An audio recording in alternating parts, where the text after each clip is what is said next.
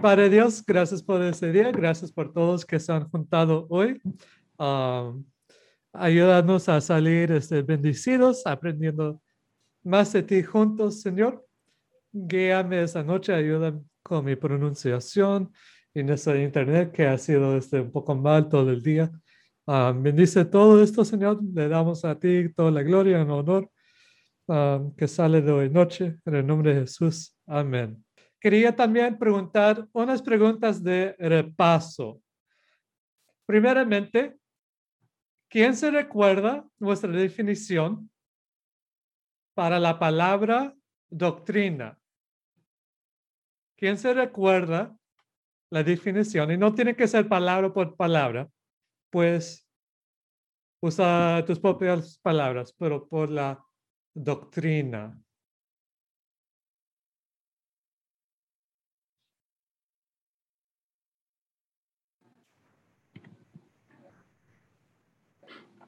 Enseñanza. Sí, genial. Sí, enseñanza. Gracias, Daniel. Ah, la, la siguiente, muy parecido. ¿Quién se recuerda con la palabra o qué significa la, el término? También se puede definir como este, transmitir conocimientos. Sí, exacto. Ahí están los Harold sacando los puntos. Creencias. Sí, perfecto. Credos, una religión. sí, los credos de la religión. Perfecto.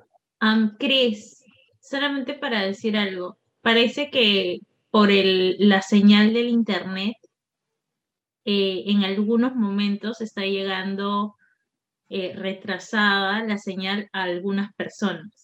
Entonces quizás se tiene que esperar un poquito más para que puedan tener el tiempo de responder. Ya, ok.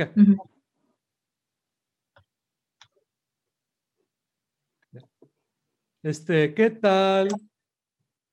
Teología sistemática. Teología sistemática.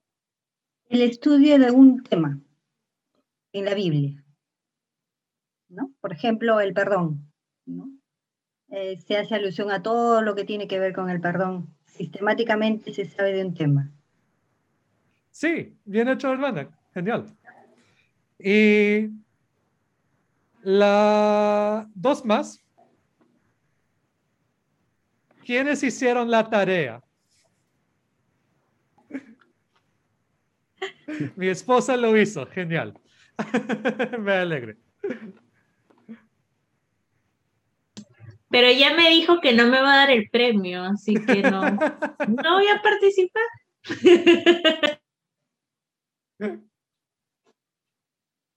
Petín.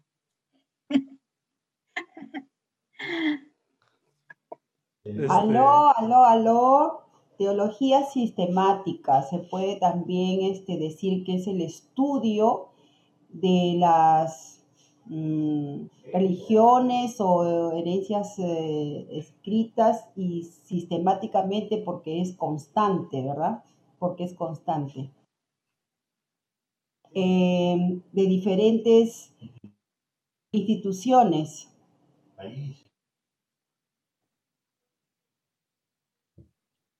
Sí, sí, perfecto. Este, nuestra última pregunta por la noche, por el porción de repaso, será, ¿cuál era la cosa más chévere o importante que aprendiste por la tarea? ¿Cuál era la cosa más chévere o importante que aprendiste por la tarea?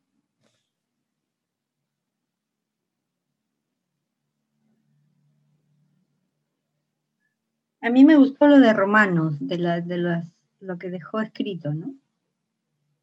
Que hay varias enseñanzas, dice en una que Jesucristo es el linaje de David, en la carne, ¿no? O sea, aclara algo. Aparte muchas otras enseñanzas, ¿no? Pero eso es algo nuevo, o sea, no nuevo, sino algo que no lo había leído tal cual, ¿no?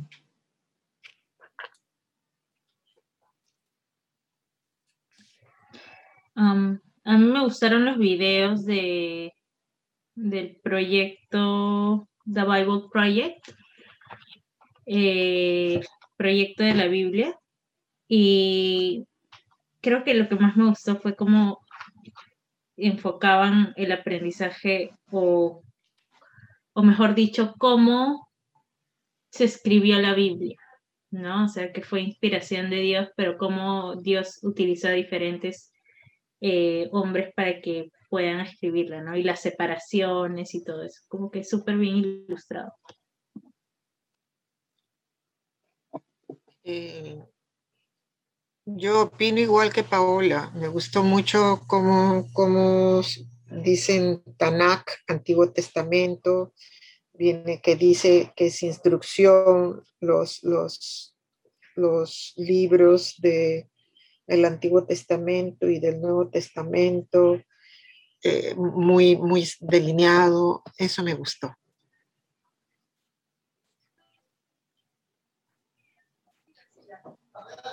Eh, bueno, yo puedo decirte que no recuerdo mucho, pero sí llevé un curso de teología.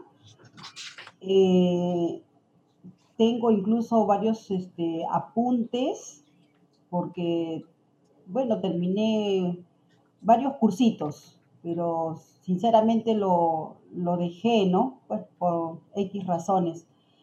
Pero la verdad es que mucho, mucho, mucho me gustó eh, cómo es que actúa el Espíritu Santo en la vida de las personas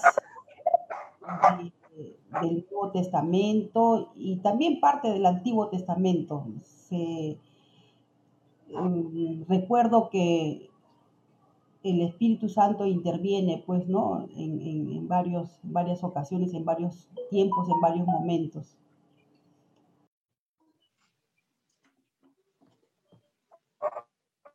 Genial, genial. Gracias, gracias a todos que han compartido. ¿Sí, Pau? Los Lu están tratando de, entrar a la sala, pero no, parece que como has compartido la pantalla ya no puedes ver quién está tratando de entrar. Ah, ya. A ver. Voy a escribir en el grupo de WhatsApp que me avisen. Ah, ya, ahí están. Este, perdón, hermano Cris. Eh, yo quería decirte que, bueno, recién me estoy incorporando el día de hoy. Eh, no, no he tenido la oportunidad de escuchar la primera clase, pero como me gusta hurgar a veces en las lecturas, ¿no? Bueno, no soy constante, pero sí hay veces, y recuerdo ciertas cosas, y bueno, me encantaría conocer un poco más, lógicamente, ¿no? Genial, genial. Gracias por estar con nosotros hoy noche. Ya, este, chévere. Ah, ¿Por qué no empezamos? Este, con las notas hoy en día. Este, estamos estudiando este, teología propia. Hola, los Lu, ¿qué tal? Teología propia es el estudio de Dios el Padre. Y hoy noche quería elegir unos nombres que nos refleja y nos explica más sobre Dios. Entonces, hoy noche vamos a ver unos nombres de Dios y lo que podemos aprender sobre nuestra Dios por sus nombres.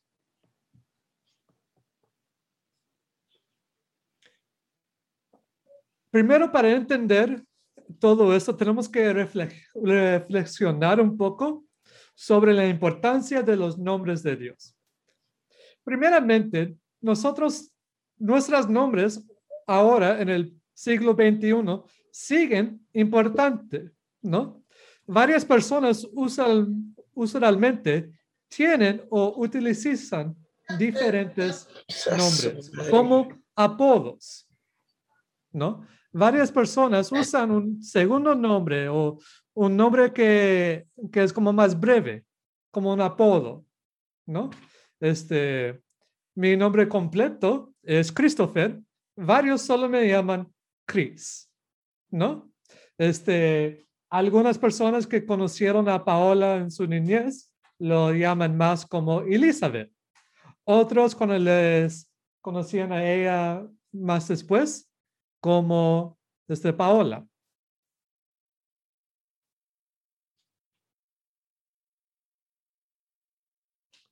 Entonces podemos ver que hoy en día los nombres sí son, siguen importantes, pero incluso eran aún más importantes en los tiempos ancianos, ¿no?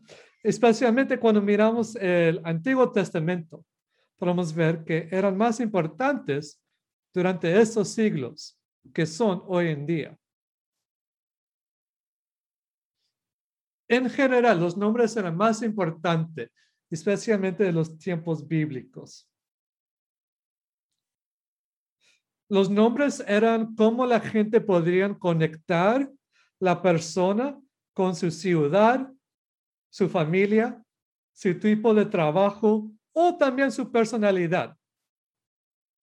Entonces, los nombres fue, varios nombres fue conectado por lo menos con una de esas cosas, a veces los cuatro. Y por eso vemos a Dios cambiando, incluso eligiendo diferentes nombres por otras personas. Este, podemos ver esto con este, Abraham y varios otros en el Antiguo Testamento. Cuando estaba estudiando esto, este, aprendí algo nuevo. Creo que lo escuché una vez, pero nunca tomé el tiempo para, para verificarlo, ¿no? Pero aprendí que el por qué este, parte del libro de Hechos se llama Pablo, Saulo y parte en Pablo. Y irónicamente, no es por el tema de cual estamos hablando.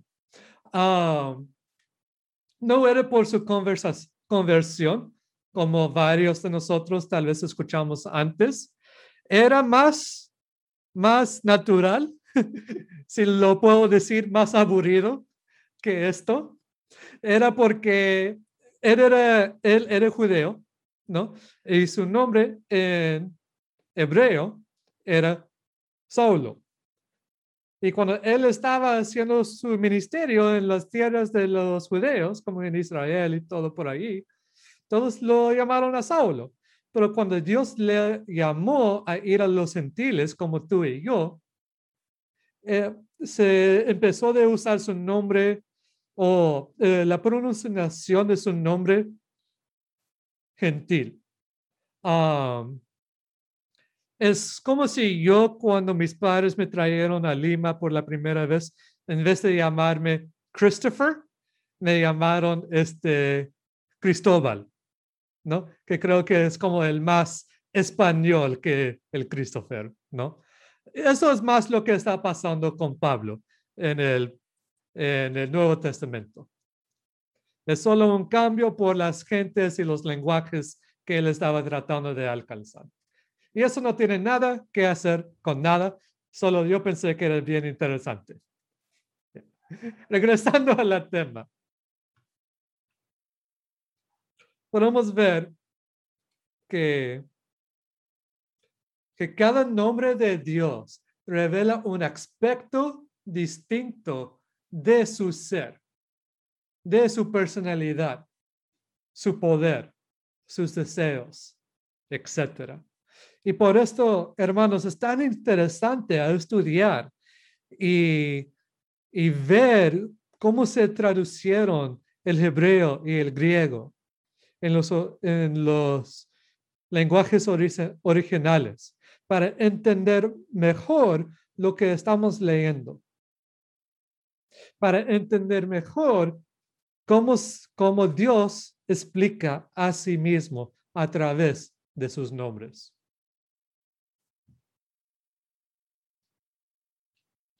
Vamos a empezar con Éxodo 27.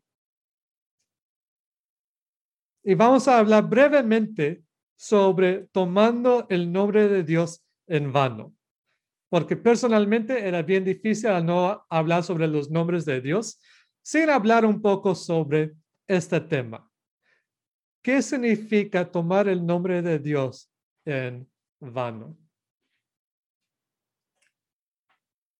La Biblia dice, no tomarás el nombre de Jehová tu Dios en vano, porque no dará por inocente Jehová a lo que tomaré su nombre en vano. Parte de este versículo significa no usarlo como lisura que sé que por varios tal vez es un costumbre, es un hábito, pero más y más debemos estar tratando de romper esos hábitos, ¿no? De cuando se cae nuestra lápiz o se nos asusta, ¿no? Debemos probar, tratar a no decir, ¡ay Dios! ¿No? O, ¡ay por Dios! O, ¡oh Dios, no me digas! ¿No? Sería mejor a tomar esto y parar de tomar el nombre de Dios como una lisura. Pero ese versículo es aún más profundo que esto. Significa no dañar su reputación por nuestra forma de actuar. Este, tal vez un ejemplo que nos ayuda es, eh, es pensar sobre un jugador famoso de fútbol. ¿no? Él pone su camiseta de, de tu equipo favorito. Para mi esposa y yo es Alianza, ¿no? Cuando él tiene esta camiseta, él representa Alianza. Cuando la gente lo ve, piensa en Alianza. Entonces, si él actúa mal, si él va a las discotecas y se emborrache, si él grita a las personas en la calle, cada acción que él hace va a hacer al equipo Alianza parecer peor. Va a dañar la reputación de su equipo. Y en un sentido parecido, cuando la gente conoce que somos cristianos y nos ven actuando en una manera que no glorifica a Dios, estamos dañando su reputación. ¿Cómo estamos viviendo? Estamos viviendo en un modo que da gloria a Dios a nuestros vecinos, incluso si aún no entienden exactamente lo que está pasando o estamos viviendo en otro sentido, un sentido que, que la gente lo ve y lo piensa, eh, si esto es un cristiano, no me interesa. ¿Qué gran diferencia hay entre este cristiano y yo? Por esto, cuando yo tenía carro en los estados, nunca quería poner un sticker cristiano. Porque si yo estoy manejando mal, no querían que lo vean ahí atrás de un sticker del cruz, ¿no? Y pensar, ah, esos cristianos no saben cómo manejar, ¿no? Entonces, para mejor no voy a poner ningún sticker religioso en mi carro, porque no quiero dañar la reputación.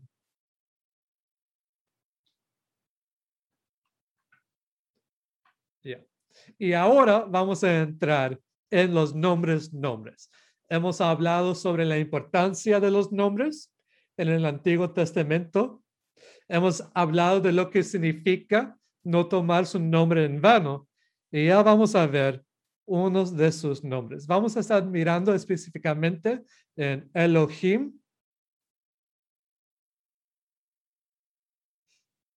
Abba y una más.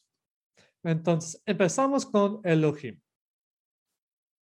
Elohim se puede traducir en varias diferentes formas. Se puede traducir a Dios en el singular. También se puede traducir a dioses, plural. También se puede traducir más generalmente como espíritu. El él en Elohim, el él es el título de Dios. Entonces, el Ohim es lo que hace por plural. Entonces, podemos ver que en el hebreo antiguo, que Elohim normalmente es la forma plural del título de Dios. Pero ojo, la Biblia lo hace siempre súper claro que no hay otro Dios como el Dios, como nuestra Dios. Pero sí dice la Biblia que sí hay otros seres invisibles, creados, poderosos, que viven en su reino celestial. Y unos de ellos han caído. Entonces, cuando la, la Biblia habla sobre Elohim, tenemos que estudiarlo bien. ¿Cómo está siendo usado esta palabra? Y a veces cuando vemos unos pasajes extraños que dice Dios o dioses, si recordamos bien la definición, vamos a entender esos pasajes mejor. Y últimamente, también puede actuar el Elohim, el título Elohim en el plural, como la primera pista sobre la Trinidad. Es muy interesante todo lo que está pasando con el nombre Elohim. Si miras, a Génesis 1.1, en el principio creó Dios los cielos y la tierra. Lo que es interesante es allí donde dice Dios, es la palabra Elohim. Y personalmente yo creo que allí está actuando como tal vez una pista que hay más pasando con el ser de Dios que podemos entender. No dice que es la Trinidad, pero yo sí creo que es la primera pista ahí en las primeras palabras en el Antiguo Testamento. Y mira conmigo, hermanas y hermanos, este, esta blog que tengo aquí de Salmo 82.1. Este pasaje es bien interesante. Elegí tres diferentes traducciones, traducciones de la Biblia. La primera, la Reina Valera 1960, dice, Dios está en la reunión de los dioses. En medio de los dioses, juzga porque allí, si lo traducimos, si retraducimos al hebreo, podemos ver que está diciendo, Elohim está en la reunión de los Elohim. En el medio de los Elohim, juezca. Y ya podemos ver cómo eligieron ellos de Reina Valera traducir todo esto. Mira este salmo, la misma versículo, pero por la, la Biblia de las Américas. Dios ocupa su lugar en su congregación. El juezca en medio de los jueces. Mira lo que hicieron ellos allí. En vez de decir dioses, pusieron congregación. Elohim ocupa su lugar en su Elohim. Interesante, ¿no?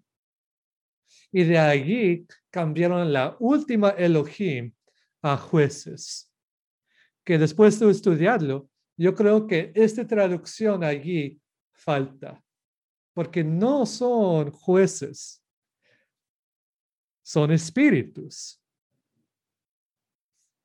Y la nueva traducción viviente, Dios preside en, el, en la corte de los cielos pronuncia juicio en medio de los seres celestiales. Interesante, ¿no? Podemos ver lo que hicieron ahí. Cambiaron Elohim con la corte de sus cielos. Que la verdad, eso tiene mucho sentido porque en el mente del de, el hebreo antiguo, él está visualizando que Dios está ahí en su trono Y hay todos un gran número de, de espíritus, de seres celestiales, de otros Elohim alrededor de él. Y él los deja a ellos participar como él deja a nosotros participar.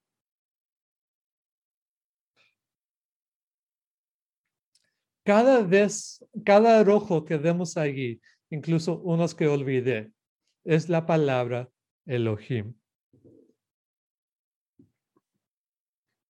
Además, se compleja más cuando miramos 1 Samuel 28, 13 a 15.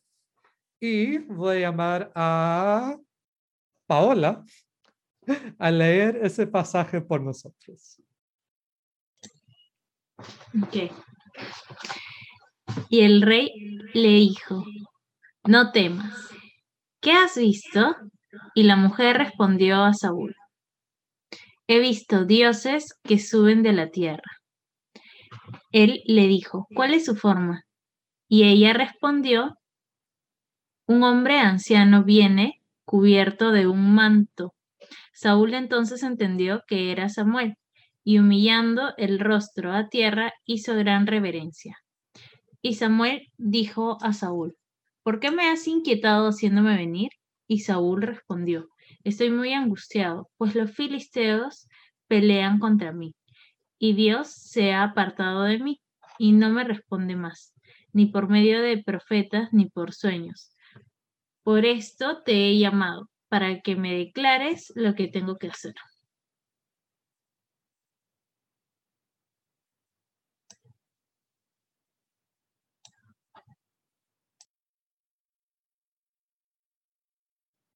Gracias, Pau. Leíste mucho mejor que yo.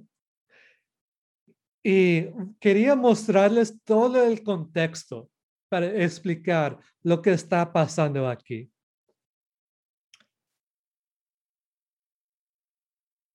Vamos a mirar específicamente versículos 13 a 15 y podemos ver las traducciones otra vez.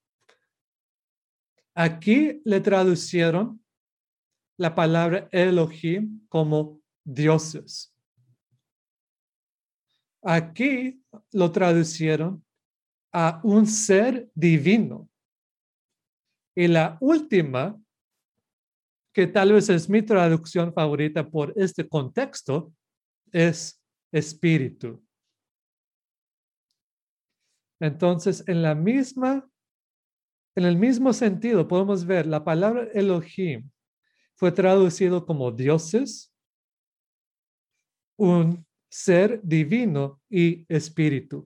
¿Cómo es posible esto? Bueno, ¿por qué hay tantas opciones? ¿Cómo traducir la palabra Elohim? Bueno, todo depende de lo que conocemos de la palabra, ¿no? La primera, la reina Valera, vieron Elohim, conocieron que era plural, entonces eligieron a poner dioses.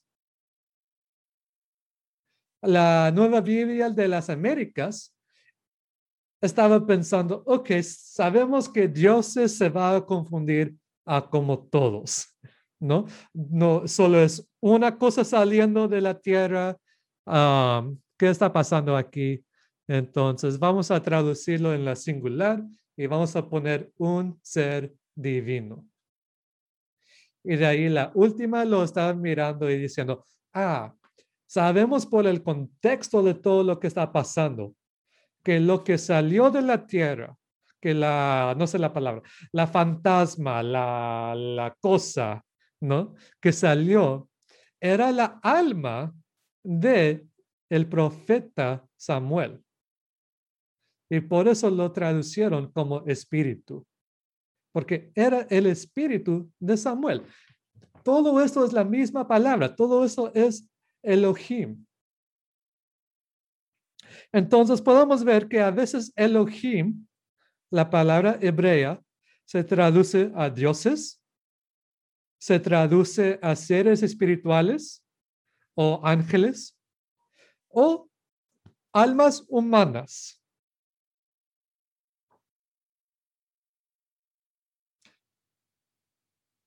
Entonces, como les dije, ¿no? 1 Samuel 28, 13 y Salmo 20, 82, 1, los dioses. Vemos que el Elohim no es usado exclusivamente, exclusivamente para Dios. Puede significar otros seres espirituales, hasta la alma del profeta Samuel. Y hermanos, por esto es tan importante que no necesariamente tenemos que estudiar para como hablar hebreo y griego, pero con el internet averigüé todo esto. Nunca he estudiado hebreo. Nunca he, podido, nunca he estudiado griego. Lo busqué. Usé este, recursos digitales para ver y entender esto. Entonces, si yo lo podría hacer, todos podrían hacer, ¿no? Es tan importante también que estamos usando, cuando estudiamos la Biblia, que estamos usando una variedad de traducciones. Porque solo a ver como la Reina Valera y la Biblia de las Américas y la vida y la Nueva Internacional, podemos ver las elecciones que hicieron los traductores. Y eso nos ayuda a nosotros a entender lo que de verdad está pasando. Porque a traducir incluso a inglés o español o español a inglés, a veces es difícil. Piensa en la palabra love. Love. Se puede traducir a amor. También se puede traducir a querer. También se puede traducir a gustar. Si solo puedes traducir la palabra love a inglés del siglo XXI, a español siglo XXI, en por lo menos tres diferentes modos, imagina hebreo antiguo de hace tres mil siglos, de hace tres mil años y cómo podríamos traducirlo hoy en día. Y por eso es tan importante que cuando estudiamos, estamos utilizando todas las herramientas que Dios nos ha bendecido con hoy en día. Todas las diferentes traducciones, todas las diferentes herramientas digitales que están a nuestros dedos. Avanzando, el eyón, eso es una palabra interesante y es como la primera que vamos a ver, que es como una combinación, ¿no? La palabra él, se recuerda, es el título divino. Eyón significa altísimo. Entonces, lo que está diciendo es, el Eyón significa el Elohim más alto de todos los Elohim. O para ponerlo en otras palabras que tal vez estamos más acostumbrados, el espíritu más alto de cualquier otro tipo de espíritu. La palabra, el nombre El Eyón, muestra claramente que Dios es en su propio nivel y clasificación. Que los otros Elohim no son nada en comparación a Elohim el Eyón. También vemos el Shaddai, que es otra combinación. El, el título, eso significa el Dios Todopoderoso. La palabra Shaddai, su etología, es conectado a montañas. ¿no? Y si incluso hasta hoy en día, cuando vamos a, a Cusco o Huaraz y estamos sirviendo los montañas hacen nuestro cerebro explotar, ¿no? Su bella, su fuerza. Hay montañas, hay sierras aquí en Lima que son el problema de un montón del tráfico, ¿no? Porque son una sierra pequeña es tan difícil a un humano a conquistar, ¿no? Eh, cuesta millones de dólares para construir abajo de los o adentro de los y demora demasiado para subirlos, ¿no? Imagina, nos imaginamos en los tiempos antiguos, ¿qué era más grande que una montaña? ¿Qué era más fuerte que una montaña?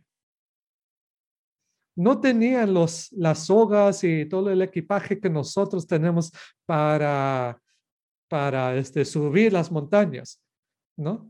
No tenían como para esas montañas en como Europa y Asia, los súper altos, ¿no? Como, este, ¿cómo se llama? El K9, este, el más alto del mundo, que su nombre está escapándome y me da algo de roche, ¿no? Donde necesita usar un tanque de oxígeno para subir.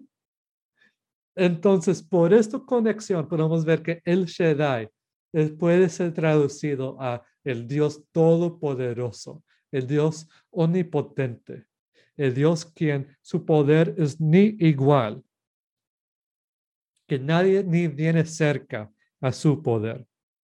Entonces, cuando escuchamos o leemos otras traducciones diciendo dioses en la Biblia, o aprendemos por la primera vez que la palabra Elohim es plural por Dios, no tenemos que estar asustados.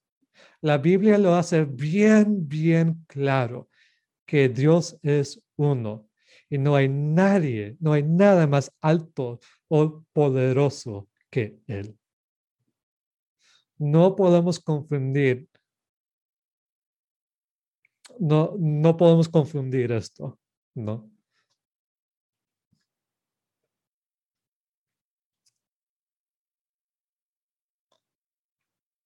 Yo soy el que soy. Éxodo 3, 11 a 15. Este, Daniel, ¿podrías leer esos versículos por nosotros hoy? Eh, ¿Yo o el pastor Daniel? Ah, cualquier. Tú, ¿cómo hablaste? Ya, ok. Ya. Eh, dice, entonces Moisés respondió a Dios, Elohim, ¿quién soy yo para que vaya a Faraón y saque de Egipto a los hijos de Israel? Y él respondió, ve, porque yo estaré contigo y esto te será por señal de que yo te he enviado. Cuando hayas sacado de Egipto al pueblo, serviréis a Dios sobre este monte. Dijo Moisés a Dios, he aquí que llego yo a los hijos de Israel y les digo, el Dios Elohim de vuestros padres me ha enviado a vosotros. Si ellos me preguntaren cuál es su nombre, ¿qué les responderé?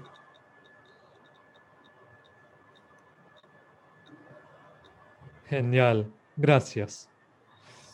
Ah, y este 14 y 15 también. Perdón, estaba en otra página para mí. A ella.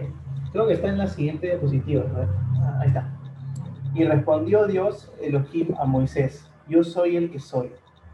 Ella ayer, no sé qué cosa pronuncia, pero... Y dijo, así dirás a los hijos de Israel, yo soy, me envió a vosotros. Además dijo Dios, Elohim a Moisés, así dirás a los hijos de Israel, Jehová, el Dios de vuestros padres, el Dios de Abraham, Dios de Isaac, el Dios de Jacob, me ha enviado a vosotros. Este es mi nombre para siempre, con él se me recordará por todos los siglos. Genial, gracias Daniel. Vamos a hablar sobre el nombre más complicado y más importante de Dios, Yahweh.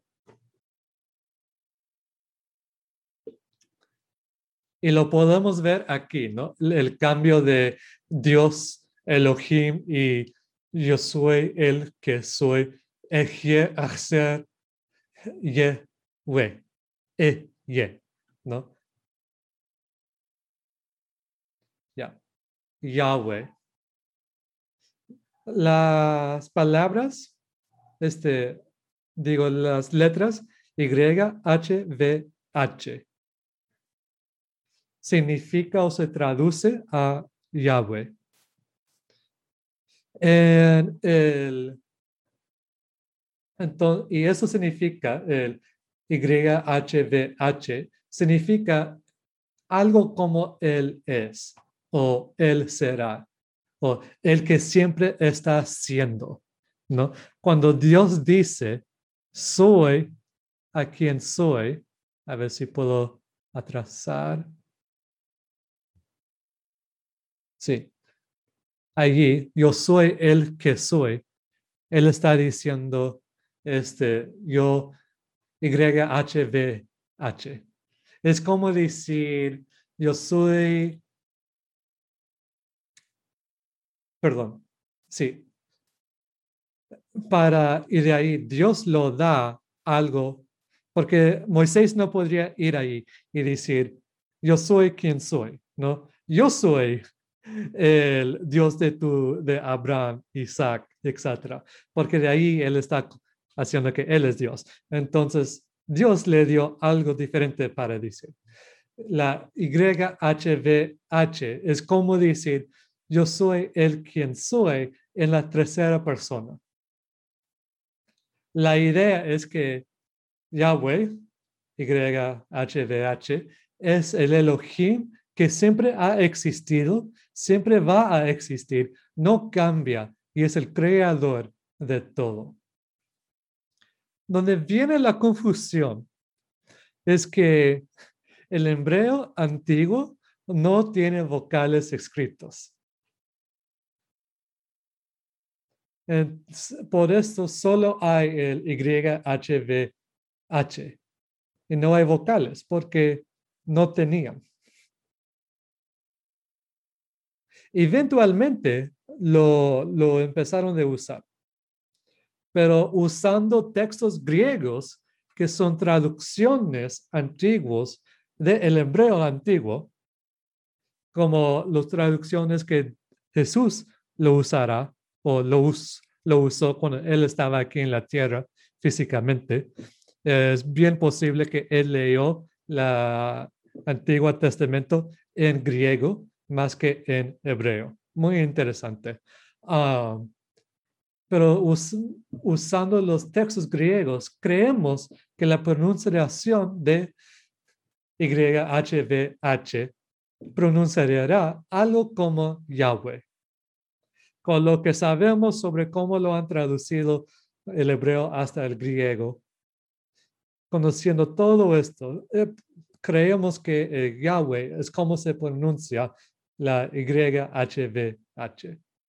Unos siglos antes de Cristo, los judíos tomaron la práctica de ni pronunciar el nombre para nada. Entonces, cuando ellos vieron esas cuatro letras, no lo pronunciaron para nada.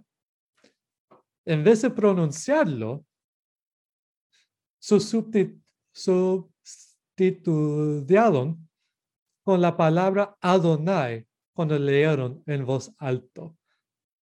Entonces estarán leyendo y respondió Adonai. ¿No? O, perdón, ahí es Elohim. Así dirás a los hijos de Israel, Adonai, el Dios de vuestros padres. Y lo cambiaron en su mente. Adonai significa Señor. Y la mayoría de las Biblias ponen Señor en mayúsculas completos o Jehová cuando los textos antiguos tienen esas cuatro letras, estas cuatro, estos cuatro letras. Entonces, cuando vemos la palabra Jehová o cuando vemos Señor en todo mayúscula, es lo que estamos traduciendo allí, es YHVH. Entonces, ¿qué significa Jehová? He escuchado la palabra Jehová todo mi nombre. Yo pensé que era el nombre. Ah, entonces, ¿qué, ¿qué está pasando con Jehová? Es bien interesante. La palabra Jehová viene de la combinación de eh, esas cuatro letras y Adonai. Lo que hicieron es usaron las consonantes YHVH con los vocales de Adonai y lo cambiaron para hacer una palabra. Los escolares cristianos de la alta edad mediana, media no sabían mucho sobre todo ese, solo sobre ese tema de, de qué, significa, qué significaba esa palabra y su historia. Entonces, empezaron de poner su acento latín y en vez de pronunciarlo más como Yahweh, se pronunciaron más como Jehová.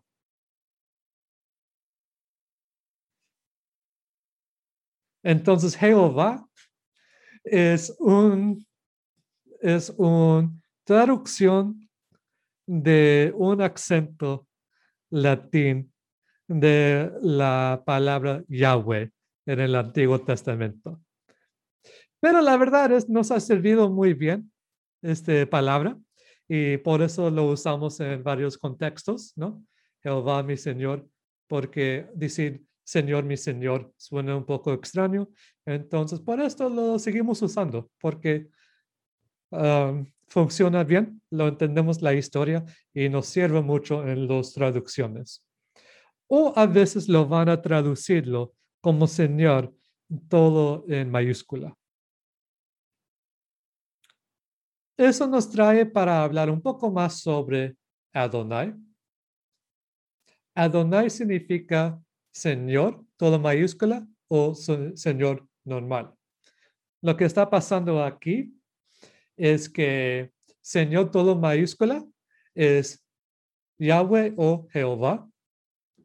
Y Señor normal es Adonai o amo o, o maestro. Vemos en la Biblia Adonai en referencia a Dios y a humanos. Como aquí en 1 Samuel, David usa Adonai ahí como Señor para hablar sobre su rey, Saúl. Y aquí podemos ver en Génesis un gran, un gran mezcla de todo lo que hemos hablado. Ah, bendito sea Yahweh, Dios de mi Adonai, de mi amo, Abraham, quien no apartó de mi amo, Adonai, su misericordia y su verdad, guiando Yahweh o Jehová o Señor con todo mayúscula, en camino a la casa de los hermanos de mi amo. O podemos ver ahí otra traducción donde cambiaron el Jehová con el Señor en todo mayúscula.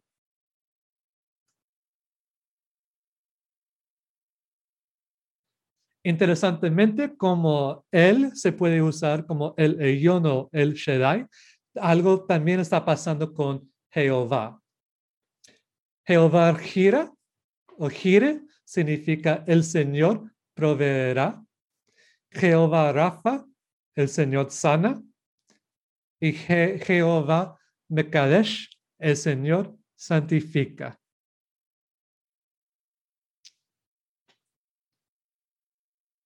Entonces, después de entender lo que está pasando con el Yahweh o el Jehová, podemos de ahí entender mejor cada vez que vemos una combinación.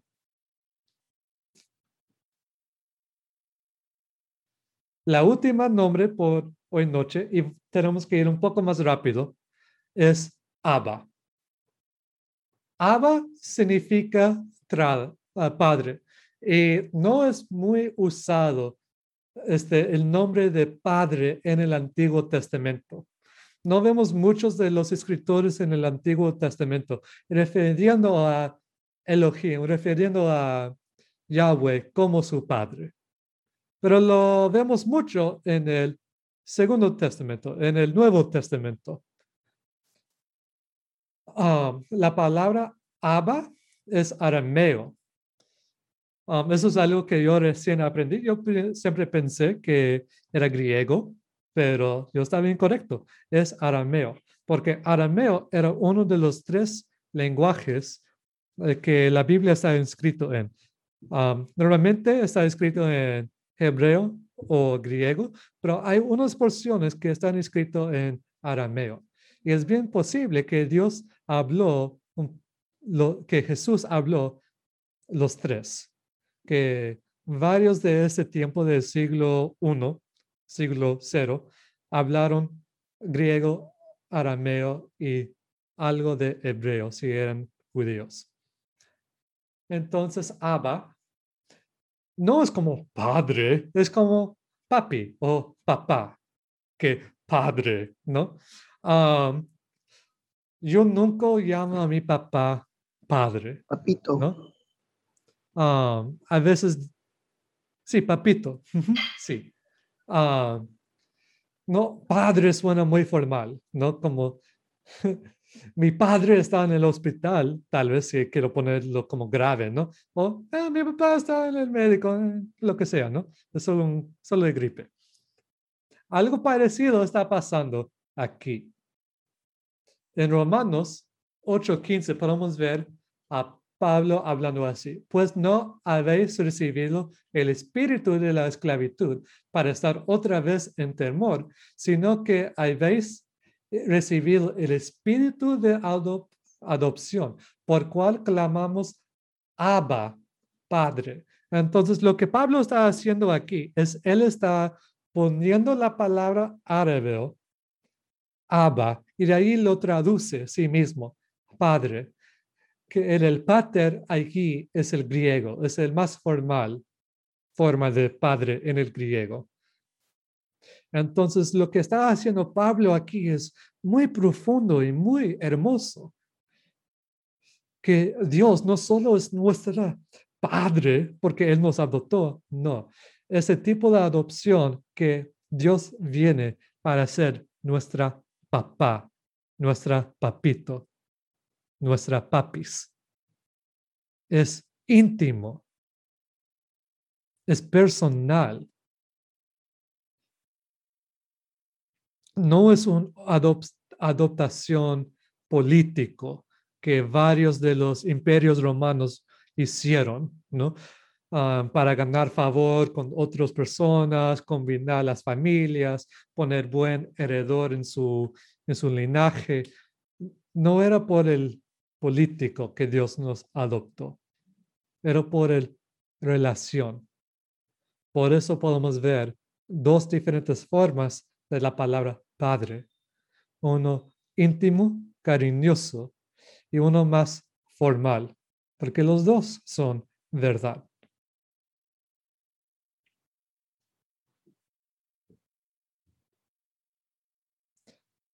Abba muestra su relación con Cristo. Los dos son Dios. Los dos son igual en su poder, pero son diferentes en sus roles.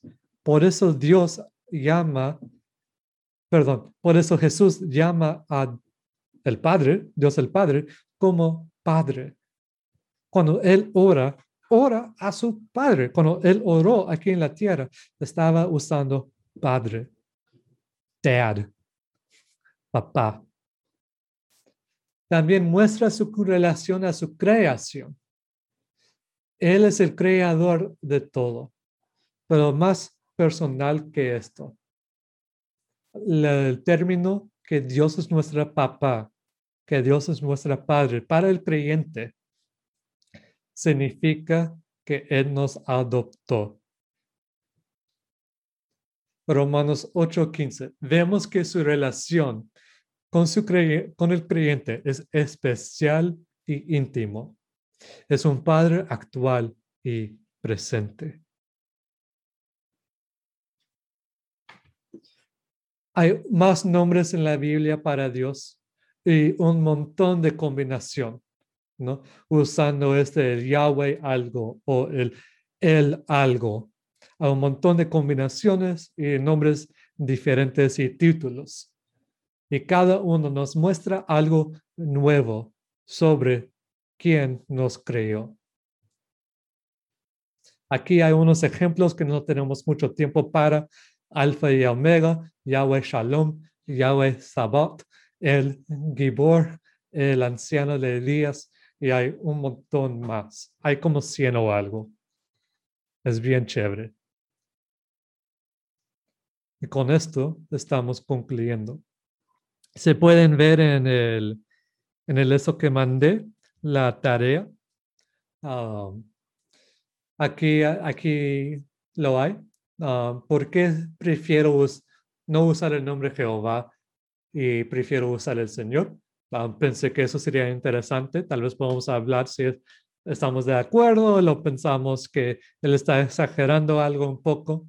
Um, nombre es un devocional ahí ah, qué significa tomar el nombre de Dios en vano y teología sistemática, a los nombres de Dios.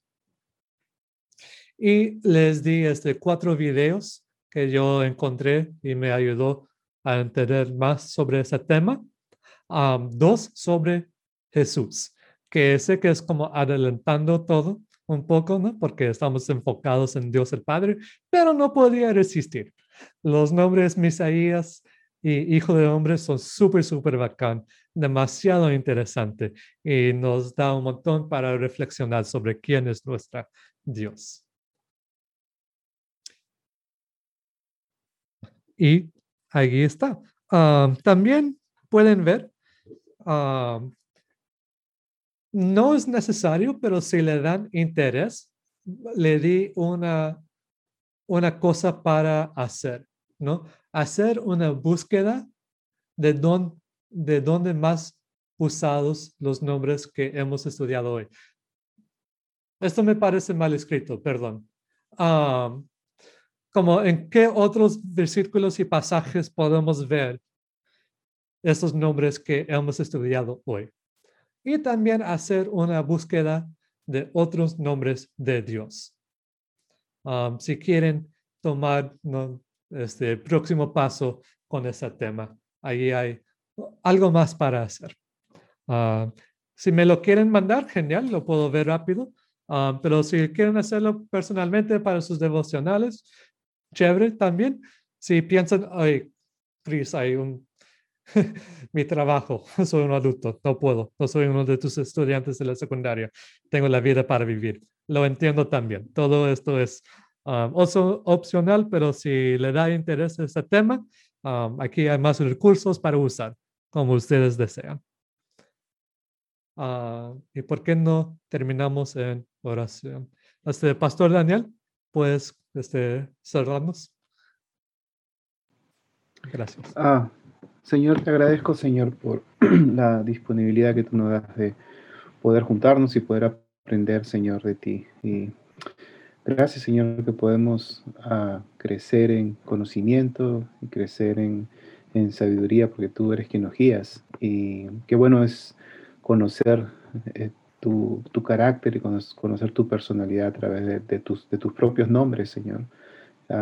gracias, Señor. Ayúdanos a que eh, lo que Cristo nos está compartiendo no, no simplemente sea información ah, que, que, se nos quede grabada solamente en, en, en, la cabeza, sino que, que, podamos llevarla al corazón, Señor, y podamos realmente eh, abrazar esta